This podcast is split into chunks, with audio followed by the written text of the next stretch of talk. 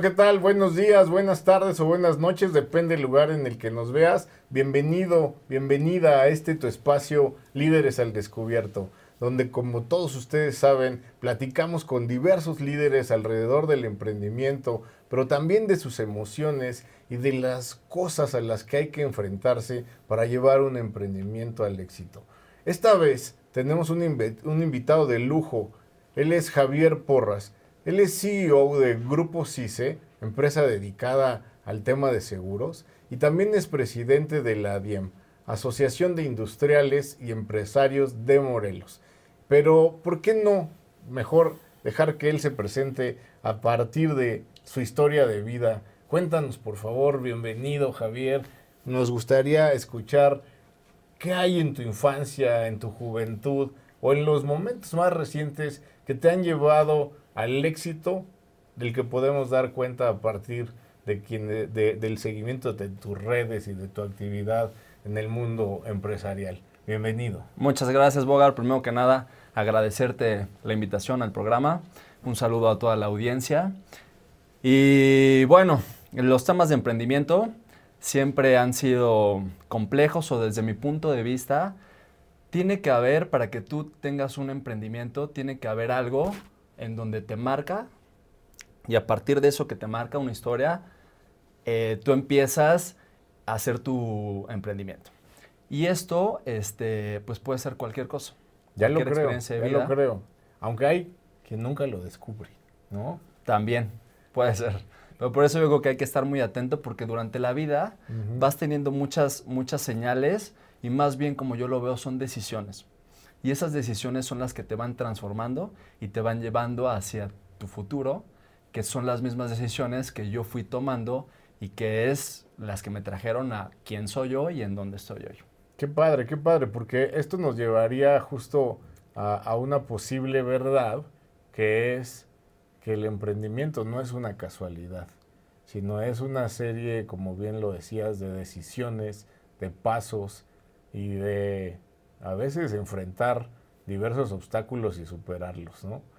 Cuéntanos entonces, ¿cómo es que, llegas a la industria de los seguros, ahora también a este doble papel de estar presidiendo la DIEM? Eh, ¿Cuál es en, en, tus inicios allá en la prepa, en la secundaria? ¿Ya emprendías? ¿De tu familia viene alguna semilla de este tipo? Cuéntanos, por favor. Pues yo creo que también es, el, pues el transcurso de toda tu vida. Por ejemplo, si yo me voy justo antes de dedicarme al tema de seguros y me voy un poco más, yo creo que todo empieza cuando yo tengo 14 años. desde los 13, 14 años a mí me gustaba, o lo que siempre me ha gustado y apasionado es crear. Okay. Y desde esa edad a mí me gustaba hacer cosas y me gustaba trabajar. De hecho, a esa edad yo acompañaba mucho, eh, mi papá era gerente de unas tiendas de Telcel en Veracruz y a mí me encantaba ir a trabajar ahí, ayudarle o estar despachando o, lo que fuera.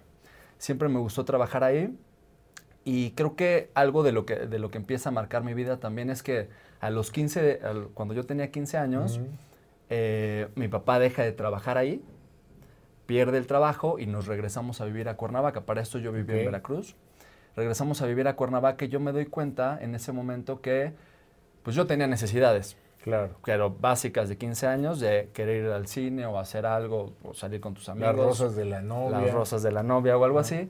Y también me di cuenta que no era responsabilidad de mis papás, tampoco. Sí. Porque era, iban a ser gustos míos. Y a partir de ahí decidí yo empezar a hacer emprendimientos. O sea, está hambre por tener tu propio dinero. Exacto. Y ahí a mí siempre me ha gustado mucho el sonido, la música. Y lo que empecé a hacer a los 15 años, empecé a hacer bocinas.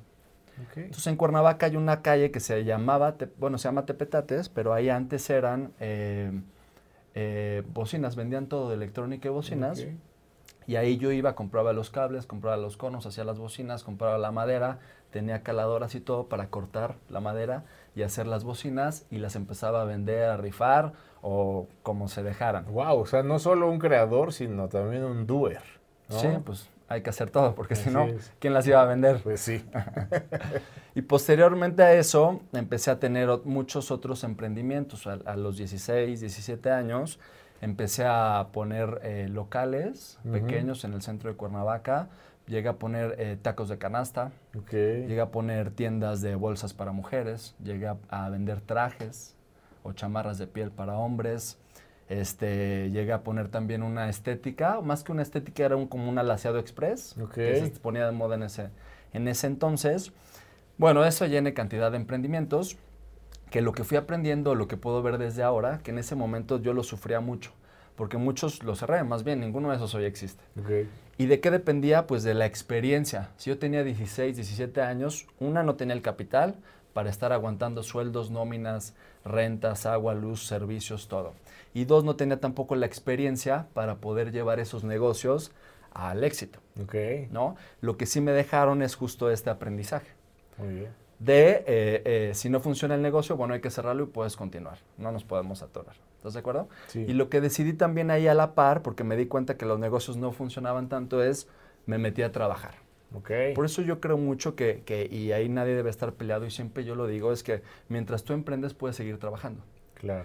El trabajo te va a dar la estabilidad necesaria que necesitas en, eh, emocionalmente y económicamente, para que puedas mínimo tener tus gastos básicos resueltos. Y tu emprendimiento lo vayas trabajando, porque las curvas de los emprendimientos pues son largas. Claro. Primero la experiencia y todo. Sensacional lo que acabas de decir.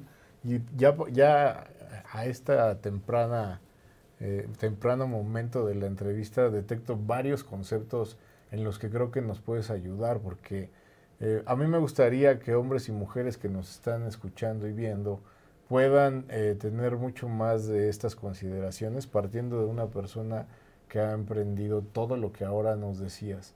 Y una primera pregunta tiene que ver con si, si tú crees que en la vida es indispensable saber vender. Y esto que parecería tan simple, quiero decirte que no lo es tanto porque hay un miedo a realizarlo. Y tú acá, sin empacho, como debe de ser, amigas y amigos, nos hablas de tacos de canasta, de hacer bocinas. Y parecería que hoy en día el emprendimiento como que está ligado a hacer algo como Facebook, algo como Airbnb. Cuéntanos un poco alrededor de eso. ¿Qué le dirías a esos jóvenes o incluso niños que respecto a este tabú de la venta? De la venta. Es, es, algo muy importante y como bien lo mencionas, sí es algo que cuesta trabajo y también más en la cultura mexicana. ¿Por qué?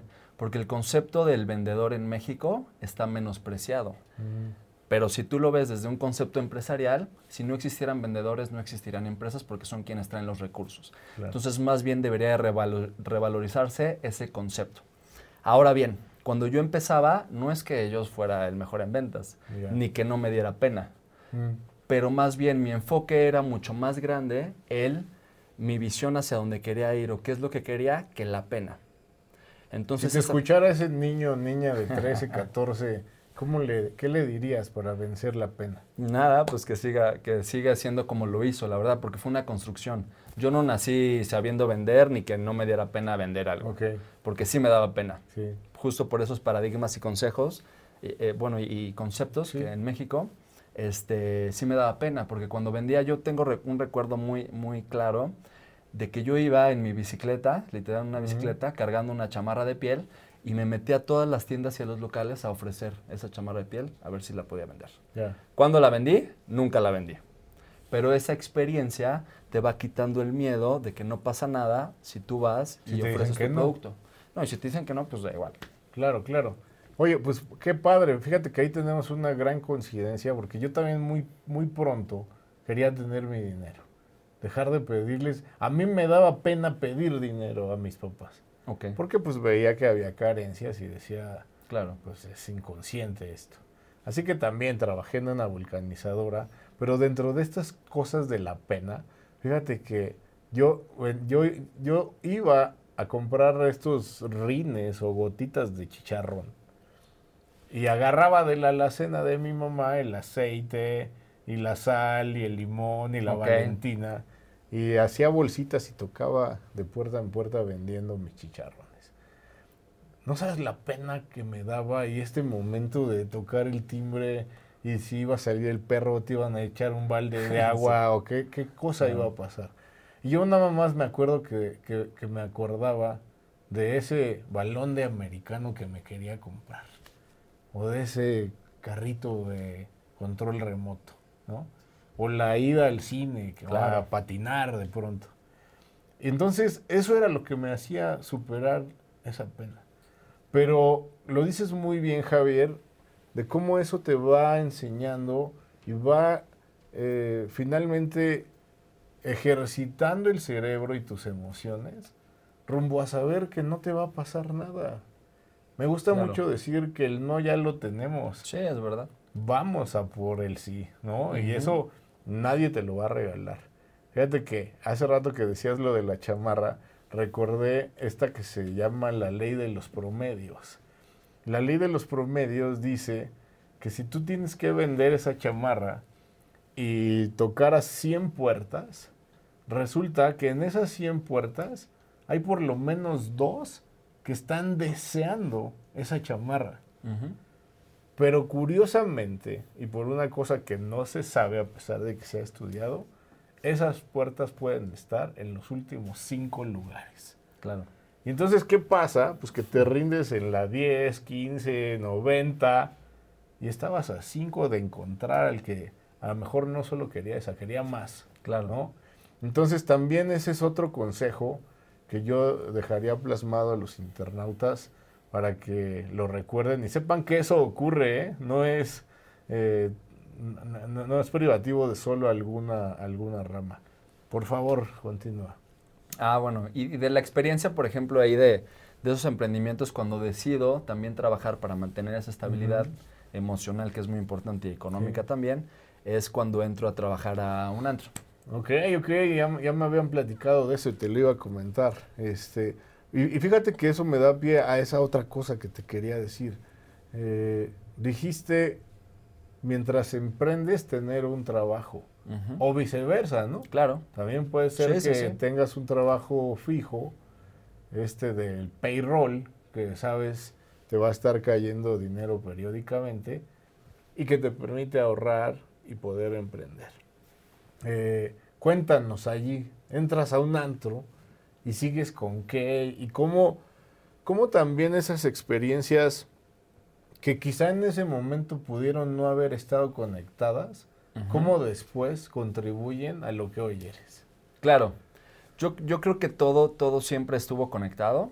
Yo, yo me acuerdo que entré a trabajar al antro porque también el tema de las, del sonido y las bocinas. Y ir al antro me encantaba también el sonido y equipo que ellos tenían.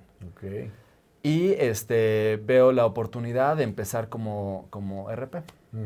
Y entonces llego y le digo al director del, del antro y le digo, ¿sabes qué? Oye, quiero, quiero ser RP de aquí.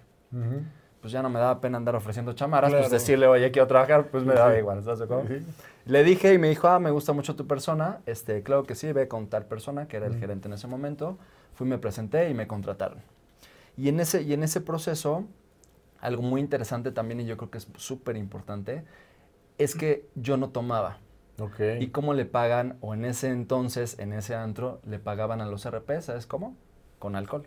Órale. Entonces tú podías ir al antro, llevabas gente y tu beneficio era que no pagabas la cuenta. Okay. Pero yo no tomaba. Ya. Entonces ese beneficio no, no lo tenía, pero mi visión sí estaba más allá otra vez. Okay. En donde yo veía que, que el, el, que era mi jefe, ya, ya le pagaban. Sí. El que era el jefe de mi jefe, también ya le pagaban, y toda la operación, gerentes, capitanes de meseros, ya les pagaban y no les iba nada mal, les iba bastante bien. Entonces yo decido en ese momento pues tener esa curva, aunque no tuviera ingreso, este, hasta que llegara el momento en que fuera mi oportunidad. Ok. ¿Vale? Entonces continúo trabajando, a los seis meses se va el que era mi jefe. O sea, seis meses no te pagaron. Seis meses no me pagaron. Ok, eh, se va el que era mi jefe y me ofertan, a pesar de que yo, yo tenía, yo entré ahí antes de los 18 años. Bueno, a los 18. a los 18. Es en otro país, sí, en otro país. No hemos dicho dónde. no, ya está cerrado. Entonces, entonces a los 18 y a los seis meses me ofrecen como gerente de relaciones públicas, a pesar de que por la edad también es, pues estaba algo chico. Eh, agarro la, gerencia de relaciones públicas y empiezo a ver todo el tema de, RPs y todo. A los siguientes seis meses o ocho meses posteriores se va uno de los capitanes de meseros. Mm. Entonces me ofertan el ser, yo tenía ya 19, 19 y cacho, me ofertan ser capitán de meseros y ahí también yo me enfrento a una experiencia, porque trabajar con meseros también es, es algo complicado. Claro. Y más que yo tenía 19 años y ellos tenían 40, 50 años. Y decían, pues, ¿qué me va a venir a decir este chavito de 19 años de qué tengo que hacer? Además, este, ¿tenías alguna práctica en el oficio? No, ninguna. Entonces, ya me imagino todos esos lobos diciendo, ¿cómo vamos a reconocer a este squinkle que ahora va a ser el capitán? ¿no? Exacto, entonces ya ahí tuve una curva, como a cualquier emprendimiento que es aprendizaje, en donde, en donde pues, no sé, me costó dos, tres meses explorar cuál era la mejor forma de trabajar con ellos. Digo, al final tuvimos una muy buena colaboración porque cada quien hace lo que requiere. Por ejemplo, yo, yo lo que veo muy importante ahí en ellos era yo buscaba que dieran un buen servicio. Ellos lo daban porque era parte de su trabajo. Pero en donde los apoyaba yo. Cuando alguien no quería dejarles propina, venían conmigo y yo les ayudaba para que sí les dejaran propina en la cuenta.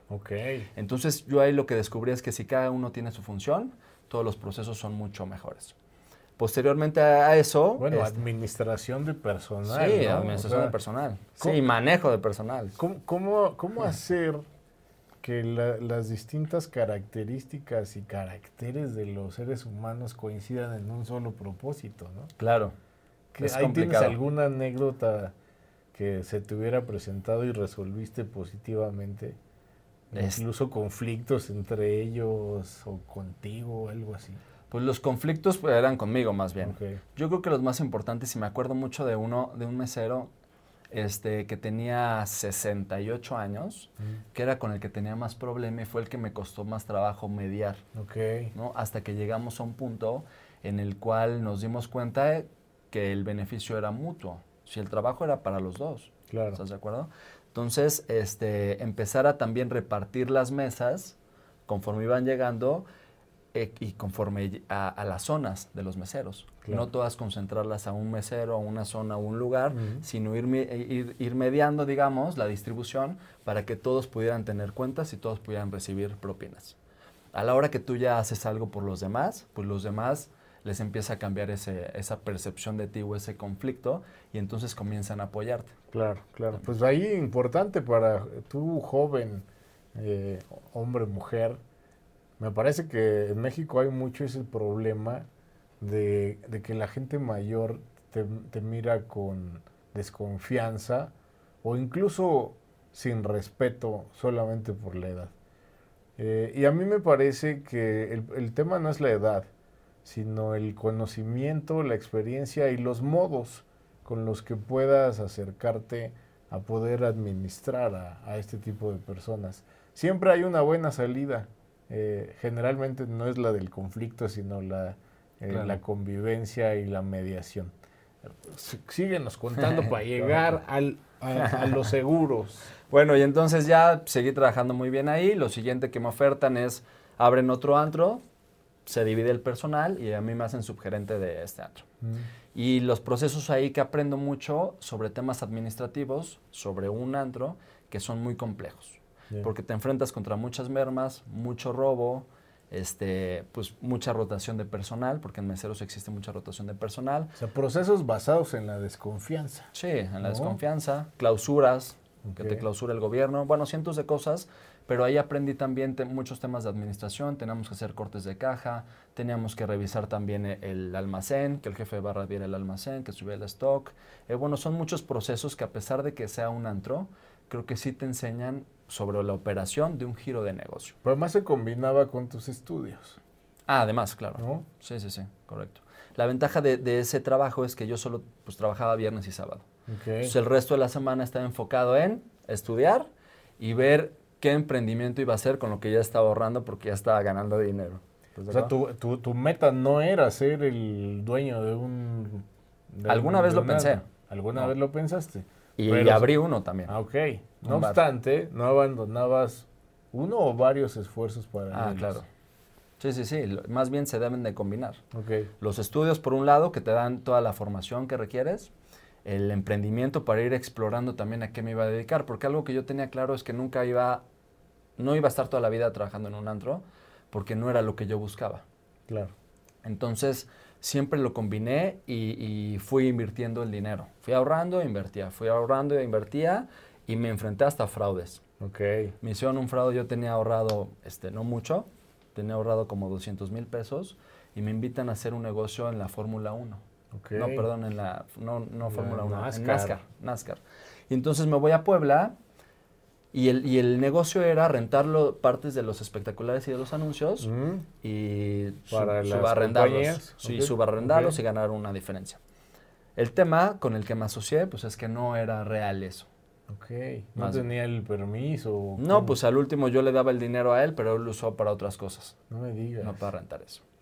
Y ahí también tuve un aprendizaje porque creo que, digo, ese conflicto lo dejé atrás y creo que es lo que me dejó avanzar. ¿Qué emociones te generó ese? Uy, no, en ese este, momento terrible. ves todo negro, No, imagínate. Ya dices, no sirvo. ¿Y cómo superarlo?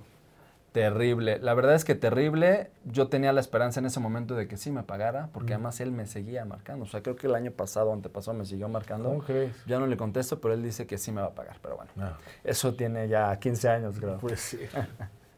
Este, y, pero lo que me di cuenta ahí es que eso me robaba también demasiada energía. Claro. Estar pensando en cómo me va a pagar, en la deuda, en todo, o sea, me, me, Te me detenía, Y por eso yo decidí, ¿sabes pies. Adiós. Siguiente página. Seguimos avanzando. Y renuncio a American Express. Digo, perdona. Al- ah, re- renuncio al antro. Al- renuncio al antro. Y digo, ¿sabes qué? Pues ya no quiero esto porque pues, no es lo que quiero. Y eh, empiezo a buscar trabajo sobre mi carrera. Ok. Yo estudié marketing Sí. y empiezo a buscar. Y dentro de lo que empiezo a buscar, eh, había un trabajo que afortunadamente no me dieron, pero sí quería. en ese momento a mí a- eh, eh, vi uno, una de las, de, los, de las vacantes que había, era en FEMSA, Ok. cuando estaba el crecimiento de Oxxo. Ya. Y ahí buscaban a una persona de marketing para la distribución, anuncios de, de los Oxxos, literal, de Ujú. promociones de los hot dogs y todo Sí, eso. sí, el 2 por 1 en Todo. tal y tal. Todo. Y yo quería mucho ese trabajo y fueron cinco entrevistas. Ok. De esas cinco entrevistas pasé solo cuatro. Bien. ¿Por qué no pasé a la quinta? Porque no, no estaba titulado aún. Mm. ¿vale? Entonces eso a mí me decepcionó mucho, la verdad, y me dolió. A la siguiente semana me hablan, eh, me habla la que me estaba buscando trabajo, la reclutadora, y me dice, oye, hay un puesto en American Express, pero no es de marketing, es de ventas. Y yo en ese momento dije, pues lo que sea. Y después me meto al área de marketing. Ya. Vale. Claro, claro. Y aquí viene una parte también importante en mi vida porque llego a esta empresa que es transnacional, con procesos súper, súper estandarizados. y Es un todo. muy buen lugar para aprender, ¿no? Sí, correcto. Y este, el que era mi jefe en ese entonces, me di, yo le dije, oye, yo entro aquí, sí vendo, pero quiero moverme a marketing.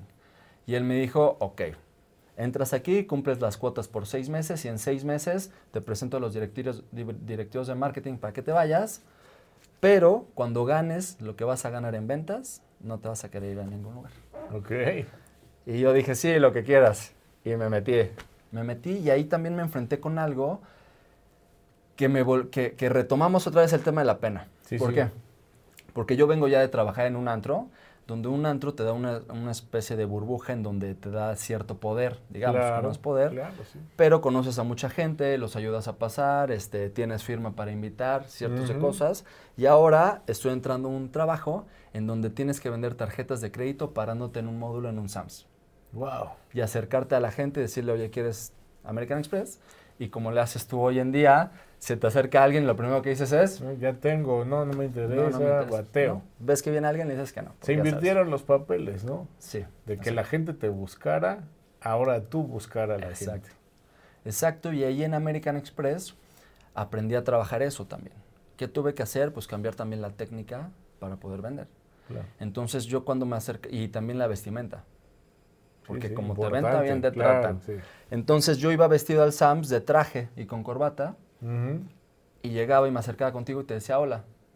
Y entonces tú no sabías si me conocías o no. Claro, ¿Y qué me decías? Hola. sí. Y entonces yo ya te decía, tramitamos su tarjeta y entonces ya era un concepto diferente. Ya me decías que no, pero ya era mucho más cordial. Claro. Y mi speech ya venía desarrollado en tu no.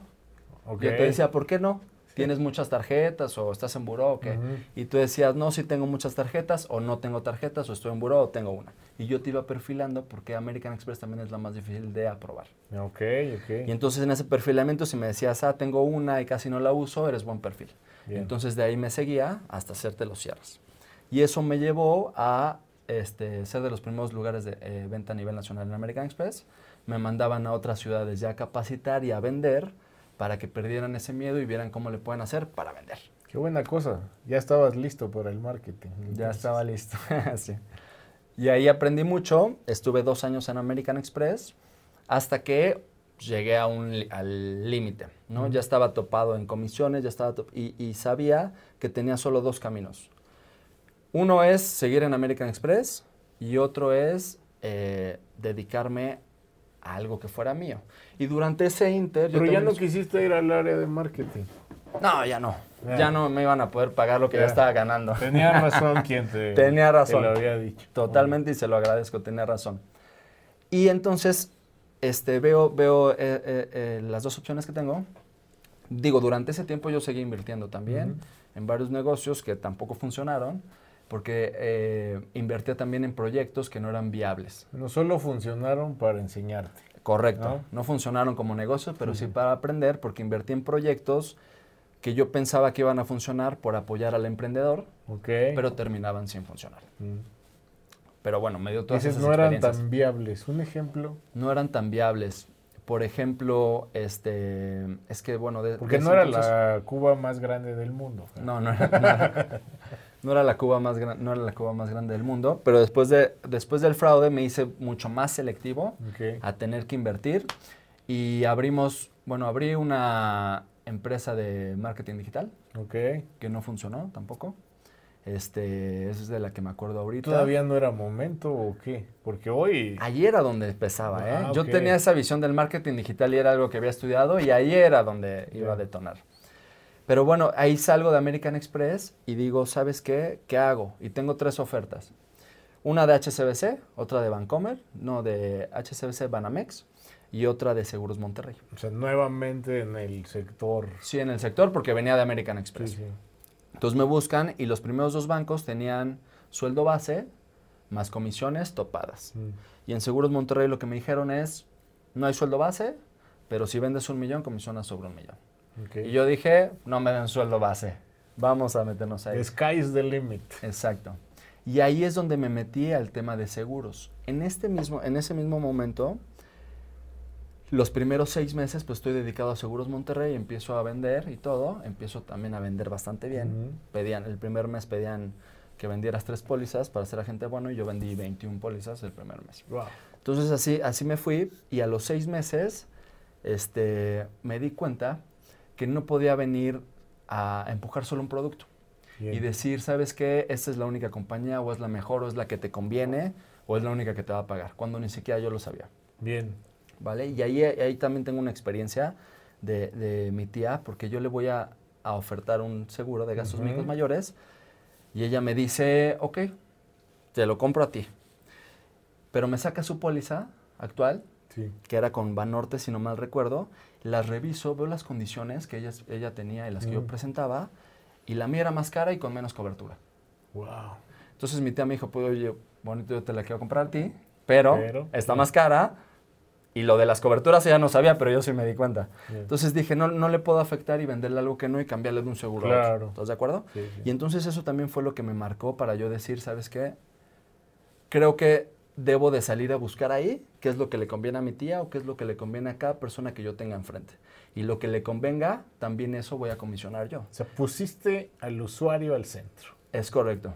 Entonces, es un ganar, todos vamos a ganar aquí. La aseguradora en donde se queda va a recibir las primas, el asegurado va a tener el mejor producto que le convenga y yo voy a seguir creciendo también, comisionando en ese entonces. ¿Tú, tú aprendiste, intuiste, leíste, que actualmente las empresas y los emprendimientos que tienen éxito modificaron su manera de pensar. ¿En qué sentido? ¿O en cuál? En alguno de muchos sentidos. Se identificó que el, el prospecto de cliente tenía mucha información a la mano y que era capaz de comparar. Y entonces el emprendedor tradicional que por intuición o por tradición familiar o de donde le viniera decía, pues yo voy a vender tacos porque eso pega, se dio cuenta que cuando se cambiaba la visión y decían, pero ¿de qué quiere los tacos la gente? ¿O de cuáles está cansado? ¿Cuál es el diferenciador? Y entonces puso ya no su voluntad, no se asumió él como el usuario, sino que identificó plenamente a su usuario, eh, modificó el actuar del mundo. ¿Lo sabías eso o es una casualidad? O... Yo creo que lo, lo intuí en ese momento porque fue lo que... Ahí yo no tenía tiempo de leer nada. Porque me la pasaba trabajando. Yo ya empecé a trabajar sobre el esquema que ya tenía en American Express y trabajaba, o sea, llegaba a la oficina a 9 de la mañana y terminaba a 9 o 10 de la noche, todos los días. Este, y algo, algo que también pasó ahí, también súper importante, que creo que lo deben de saber, es que cuando yo dejo de trabajar en American Express, siendo de los mejores vendedores a nivel nacional, mi ingreso era muy bueno. Cuando empiezo otra vez de cero en Seguros Monterrey, tenía cero ingresos. ¿Qué tuve que hacer también para sobre, sobrellevarlo? Vendí el coche que tenía, vendí la moto que tenía y me gasté todos los ahorros que tenía. Y entonces empecé de cero otra vez. Es como cuando dejé el antro y empecé de cero buscando hasta que llegué a American Express, dejo American Express y empiezo otra vez de cero. Y eso cuesta mucho trabajo, pero creo que vale la pena. Y entonces... ¿Cómo eh, detectabas que tenías que quemar las naves, por llamarle de algún modo, y volver a empezar? Pues es que no era que yo detectara, era de que necesitaba pagar cosas, era de que tenía responsabilidades que tenía que cumplir, más allá de que si yo quería seguir con el coche que tenía o seguir con la moto que tenía. Entonces esos compromisos me hicieron pues venderlo y mal venderlo para poder cumplir esos compromisos. Ok.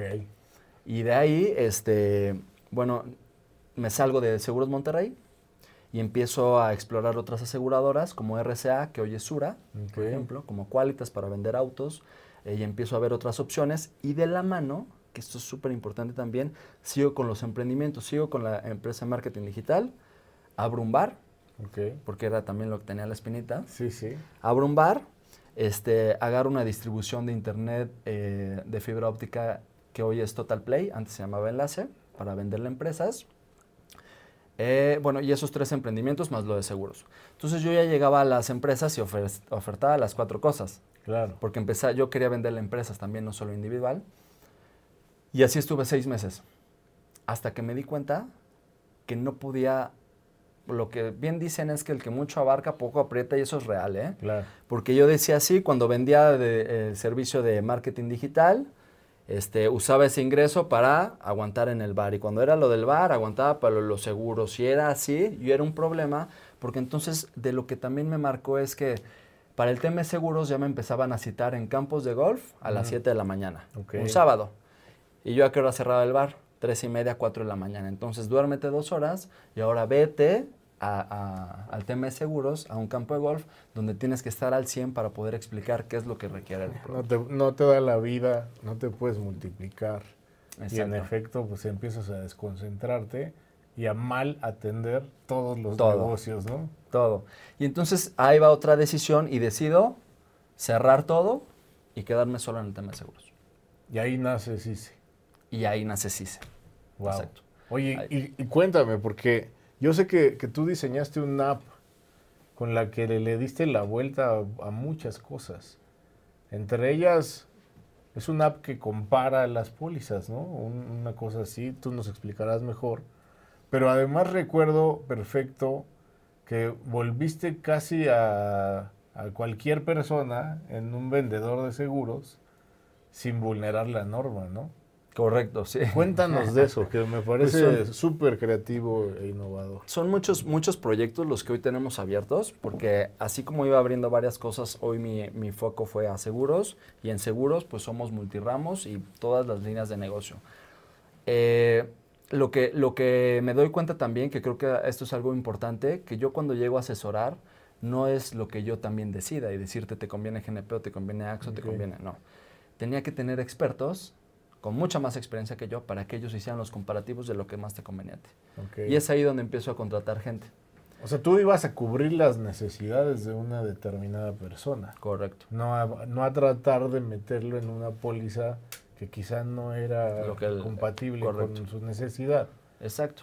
Y eso nos llevó a una curva súper complicada de dos años o dos años y medio en donde yo no recibía ingreso porque todo era pagar nóminas, pagar renta, agua, luz, y servicios. Todos esos especialistas. Y todos esos especialistas que también tenían un problema, porque como yo no podía pagar tanto, con que les ofrecían tantito más, se regresaban a México o se iban a otra, a, la aseguradora. Entonces, mucha rotación, muchas cosas que tienes que resolver durante el emprendimiento. O sea, ganabas para los costos. Ganaba para los costos. Tengo una experiencia también que me acuerdo mucho, es este, la, una de las primeras que había contratado, que hoy no está conmigo, pero en ese momento su hija estaba embarazada y mm. llega y me pide 5 mil pesos que requería para el doctor de ley. Y yo ni siquiera tenía 5 mil pesos para mí, y menos para darle. Pero lo que me di cuenta ahí es que como empresarios tenemos esa responsabilidad y si estamos generando empleos, también es nuestra responsabilidad que ellos estén bien. Entonces yo pues, le dije que sí y me volteé y conseguí los 5 mil pesos y se los di que posteriormente ya no sé si me los pagó o no, pero bueno, yo creo que ahí es, es, ese es aprendizaje. Claro. Del compromiso que tenemos sobre la sociedad y sobre los empleos y nuestros trabajadores y colaboradores. Pero bueno, eso nos lleva a yo seguir agarrando aseguradoras, haciendo convenios. Hasta hoy que trabajamos con 35 aseguradoras y 7 afianzadoras, somos de las empresas que tienen más convenios a nivel nacional con aseguradoras. Muy bien. Y eso me llevó también a desarrollar muchas otras líneas de negocio este, como bien mencionas, eh, hicimos un multicotizador de, para venta de seguro de auto, en el cual, además de que lo instalamos en, lugares donde puedan vender seguros, estamos desarrollando una fuerza de ventas para que vendan a través de ese multicotizador y les pagamos el 100% de comisión como agentes de seguros. Entonces ahí resolvemos este, algunos temas legales y de, capacidad de venta para algunos agentes de seguros que solo les permiten vender vida y gastos médicos, como yo cuando empecé en Seguros Monterrey, o ya pueden eh, recomendar sobre nuestra misma plataforma. en realidad él te está dando una asesoría sobre un app. Correcto. Sobre el multicotizador. Sobre el multicotizador. Pero quien cierra es la figura de un agente, quiero pensar, ¿no? Sí, quien cierra es quien te está este, asesorando. Ok, ok. En ese momento, pero, y lo que hace el sistema es te muestra un comparativo y tú ves lo que más conviene. Es como si tú te metes ahorita en línea, Bancomer, Santander o donde quieras, compras tu seguro y tú escoges el que más te convenga. Bien. Pues esto es igual. Esto es igual y ellos empiezan a, comisionar. Oye, pues entonces nada de que el emprendimiento hace que, ganes para ti rápidamente. Nada. Este, ¿Qué le dirías ahí a los jóvenes y todas las personas que están a punto de emprender? Para mí el emprendimiento es de alto riesgo y de mucha perseverancia. ¿Qué otros sacrificios implica ser emprendedor? No, sacrificios muchísimos. Además de no tener el ingreso, tienes que sacrificar muchas cosas personales o gustos, ¿no? Que yo hoy creo que son muy importantes también, pero tienes que sacrificar o salidas o comidas o ropa o lo que quieras hacer, porque una no tienes tiempo y dos no tienes el recurso para hacerlo. Entonces esos sacrificios son los que te van formando. Yo lo que les recomendaría también, que siempre me gusta recomendar, es que su visión empiece por el final también. Ok, ¿dónde me veo? ¿En dónde? ¿Dónde, me, dónde quiero estar? Ok. Y a partir de dónde quiero estar, me regrese los pasos necesarios para ir construyendo. Es decir, si yo quiero tener, no sé, un hospital, ah, bueno, para tener un hospital, pues tienes que tener personal, tienes que tener las autorizaciones, tienes que tener contratos, tienes que tener lugar y todo eso. Entonces todo eso lo vas recorriendo hasta el punto en donde estás hoy. Claro que tienes que ¿Qué hago en el siguiente minuto para llegar allá? Exacto. Fíjate que nuestra entrevistada anterior, Francisca Vargas, ya está ahí en, redes, búsquenla, encontrábamos ese común denominador. O sea, los emprendedores que hacen un buen, una buena planeación y que en efecto imaginan dónde se quieren ver, eso que los estadounidenses llaman el moonshot, a mí me gusta llamarle mi propio yo en la luna. ¿Qué tiene que hacer para llegar a ese momento? Y allí recomendaba también en aquella ocasión este libro que se llama One Thing. que lo que hace es justamente darte, ayudarte a hacer toda una planeación.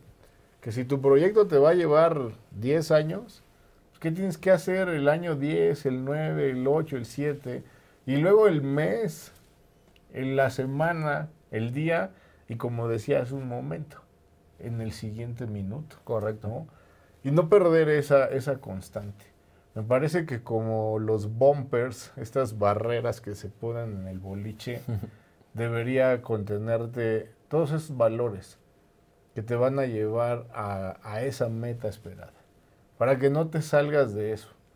Y que siempre te preguntes de momento a momento si lo que estás haciendo te permitirá sumar en ese camino hacia la meta. Porque es bien fácil, dicen en, mi pueblo, irte al monte, ¿no? Y de repente ya estás afuera, de, estás en la siguiente pista. Pero si ibas para acá. Claro. No digo que no, si, si, en el camino descubres que no era y que no te apasiona y ya no le quieres apostar, pues sí es válido pivotar. Pero si estás seguro, hay que tener mucha, mucho, mucha concentración en esa parte. Platícanos de los productos que has desarrollado. Eh, recuerdo haberte, habernos reunido apenas aparecido el COVID y que me platicabas cómo habías desde el grupo CICE eh, creado pues, una figura de seguros para sumarte a toda esta necesidad y a la lucha para dominar este virus y sus efectos. Claro. Ahí, ahí partimos desde lo, desde lo mismo, que para mí es encontrar, tenemos que encontrar cuál es el producto que se te acomoda. ¿Estás de acuerdo? Y sobre el mercado mexicano también, el problema que hay también es el nivel adquisitivo. Entonces, si tú quieres enfrentar una pandemia como el COVID, ¿qué es lo que te podrían recomendar? Una póliza de gastos médicos mayores. Pero hoy en México no mucha gente, o más bien la, mayor, la mayoría de la población no puede pagar una póliza de gastos médicos mayores porque valen mínimo de, dos mil, de 12 mil pesos o 15 mil o 20 mil, dependiendo de edad, para arriba.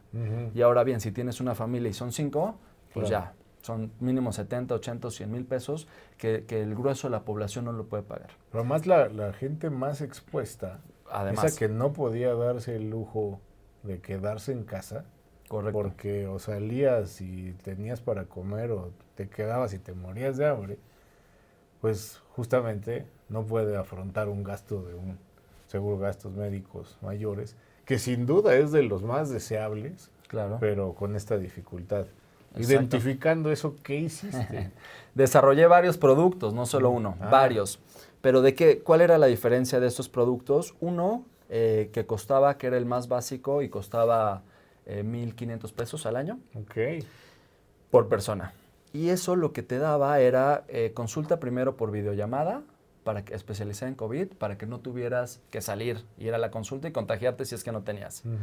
Eh, y también mucho para mitigar el pánico que tenía toda la gente sobre ya cualquier síntoma creías que era COVID. Pero bueno. esto era como 105 pesos al mes. Correcto, como 105 pesos al mes. Tenías la consulta, Tenías una suma asegurada por fallecimiento, en caso de fallecimiento que era de 100 mil pesos para tus familiares y, beneficiarios. Tenías también cubierto los gastos funerarios, también, sobre 50 mil pesos. Cuando dices tenías, ¿es porque ya no está ese producto o todavía? Sí está, pero, pero ya no se comercializa tanto. Ah, ok. Este, bajo la urgencia. Eh, bajo la, urgencia. Bajo la urgencia y la cultura en México de prevención es muy poca, entonces dicen ya estamos en verde, no, no lo necesitamos. Claro, o hay otros gastos más prioritarios en ese momento. Correcto, exacto. Sí, además. Y entonces era, y, y además te dábamos 50 mil pesos por detección de COVID. Y esos 50 mil pesos, como yo lo veía, era, puede ser cualquier trabajador que lo se va al IMSS o al ISTE, en donde no va a pagar ninguna atención médica por COVID. Okay. Pero esos 50 mil pesos le van a servir a la esposa, al hijo, a la hija, al esposo, para el transporte de tener que ir a ver al, a, su familiar. Y para subsistir mientras no trabaja. Porque ¿no? trabaja, no va a tener ingreso. Entonces, 50 mil pesos, digo, en el mundo de, los seguros o cualquiera puede decir que no es mucho, pero en realidad para para ese tipo de familias, claro que les ayuda mucho. Claro. ¿Estás de acuerdo? Porque estamos amparando cuatro meses casi de salario. Entonces, por eso desarrollamos ese producto y que fuera venta en línea. Entonces, instalamos un call center, una, una página web donde se estaba vendiendo y a través de eso se hacían las emisiones electrónicas para poder entregar y em, ampararlos desde el día uno en que nos contrataron. ¿Lo calificas como un éxito? Lo califico como un éxito con más sobre experiencia, sí. Porque empezamos a incursionar también en temas de venta digital, que es muy diferente a la tradicional, súper digital. Eh, bueno, estabas obligado, ¿no? Sí, este, ya estábamos obligados. Si, algo catapultó la digitalización, fue, el, fue un algo, no fue un alguien, ese, ese virus travieso. Correcto, correcto. Y entonces ese también fue curva de aprendizaje para nosotros, curva de, de inversión y todo, y de los procesos y de entrega y, también para el perfil al que íbamos dirigido también. O sea, son muchos aprendizajes. Y de ahí, pues seguían los demás productos en donde ya tenían mayores sumas aseguradas, hasta llegar a una póliza que fuera de gastos médicos mayores, que te cubriera hasta un millón y medio de pesos, que es el promedio de las atenciones de COVID que se tenía cuando, cuando se volvían graves, este, y sin deducible. Muy bien. Entonces, que tú ya podrías ir a un, a un hospital privado, ya que no fuera el IMSS o el ISTE, y de ahí te atendieran hasta un millón y medio de pesos por COVID sin pagar deducible ni coaseguro. Y ahí ya estamos resolviendo pues varios nichos y varios productos y todos los empezamos a comercializar así. Y así nos hemos metido también en muchos, muchos nichos. Generar productos eh, para gente que se dedica a la, a la construcción, generar productos para, para, ciertos especialistas. Y lo que hacemos es ya que desarrollamos el producto, lo respaldamos con una aseguradora. Muy bien. Oye, pues en este programa, Líderes al Descubierto, se trata de descubrir al líder y alguna característica de él. Y yo ya te descubrí. La verdad es que descubro una persona inquieta que no se detiene ante el fracaso, sino que lo transforma en experiencia, que además está todo el tiempo evaluando si un emprendimiento ha dado resultado y si hay que dejarlo, pues hay que dejarlo y a la página siguiente. Pero sobre todo veo una cosa que el, eh, que el doctor eh, Christensen, este que escribe el dilema de la innovación, denomina las S de la innovación. ¿Y, ¿Y, por qué se refiere a las S, a las letras S? Eh, porque él dice que un emprendimiento empieza con mucha energía, esta baja un poco al mismo tiempo que la venta. Si se es constante, empieza a dispararse y luego finalmente vuelve a un declive. Y él enseña que cuando tú alcanzas la cúspide, debes iniciar el segundo emprendimiento. Ahí se genera una especie, bueno, él le llama ventana de innovación, y dice que mientras no pierdas esos momentos, esos impulsos, pues es posible que tu, que tu organización perdure. Estamos ya en el final de esta agradable charla, querido Javier, y me gustaría cerrar eh, con dos cosas. La primera, cómo, cómo, le dices a la gente que se acerque a ti? ¿Cómo te encuentra? Si se tiene acceso público a este multicomparador, como tú lo has llamado, si se trata de una llamada, de ir a una página, todos tus datos para poder dar acceso a la gente que necesita de esto, eh, con esta cultura de llenar tus necesidades, no solamente ver el cómo vender, cómo ganar en la empresa, sino, sino hacer esto. Y la tercera, y la segunda cosa, pues que puedas dejarnos algunos tips para los emprendedores que nos siguen y para quien está a punto de hacerlo, de, cómo superar los obstáculos. Ya nos has dado varios, puntualizados a 100, 2, 3, 4, 5, los que nos puedas regalar, con el objetivo que tenemos aquí en, en C-Level, nuestra revista eh, Casa, eh, de seguir inspirando a la gente que, que viene detrás, pujando por el emprendimiento. Por favor, Javier. Claro, pues siempre, siempre estamos abiertos. Eh, nos pueden encontrar en, desde nuestra página web, que es www.gruposice.com. Eh, a través de nuestro 01800 también, que es 01800 177 384. Eh, y detrás de esas vías, ahí tenemos en las, en las páginas también en Instagram y eso, tenemos los contactos para vía WhatsApp, nos puedan contactar y los podamos asesorar, porque ya nuestro servicio se ha transformado desde, hacemos auditorías de pólizas, porque hay pólizas que están mal hechas o que se contraponen cláusulas, desde, Esto ya más empresarial. Sí, mucho más empresarial, pero en el tema individual también, también ah, se puede hacer en algunos casos sobre coberturas y condiciones que requieres tú específicamente para tu necesidad. Bien. Si estás embarazada y quieres una mejor cobertura, pues ver en dónde te conviene y con qué condiciones. Bien. Eso lo hacemos desde las auditorías, administración de riesgos, que eso sí ya es más empresarial, prevención de pérdidas, que es más empresarial, este, eh, hasta atención en siniestros. Tenemos áreas especializadas en atención de siniestros. ¿Para qué?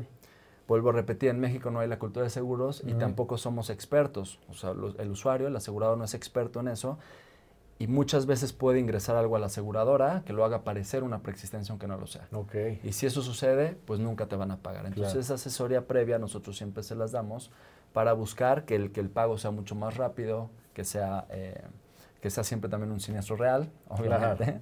Eh, pero bien, toda esa asesoría la damos desde inicio hasta fin y es lo que nos ha permitido también crecer. Muy bien, de cualquier manera estaremos colocando los datos al final de este video y en los comentarios para que lo puedan localizar. Y los, los tips. tips, yo creo que, creo que algo muy importante, como ya lo mencioné, es la visión, hacia dónde vas. Eh, algo algo súper importante es el tema de las decisiones. Todo lo que decidas hoy te va a repercutir mañana. Y todo es todo tu día, todas las decisiones. Entonces, ser muy responsable con lo que quieres y, el compromiso que tienes hacia ti. Si quieres estar ahí, es comprometido contigo mismo y después del compromiso contigo mismo ya es sobre los demás y sobre la gente que te rodea o los emprendimientos. Pero primero es contigo mismo. Pues fantástico. Te agradecemos mucho y bueno, estás siempre bienvenido a este espacio, a escribir en nuestra revista. Sé que pronto tendremos algunas noticias más de Javier Porras. Muchísimas gracias. Ha sido un placer. Igualmente.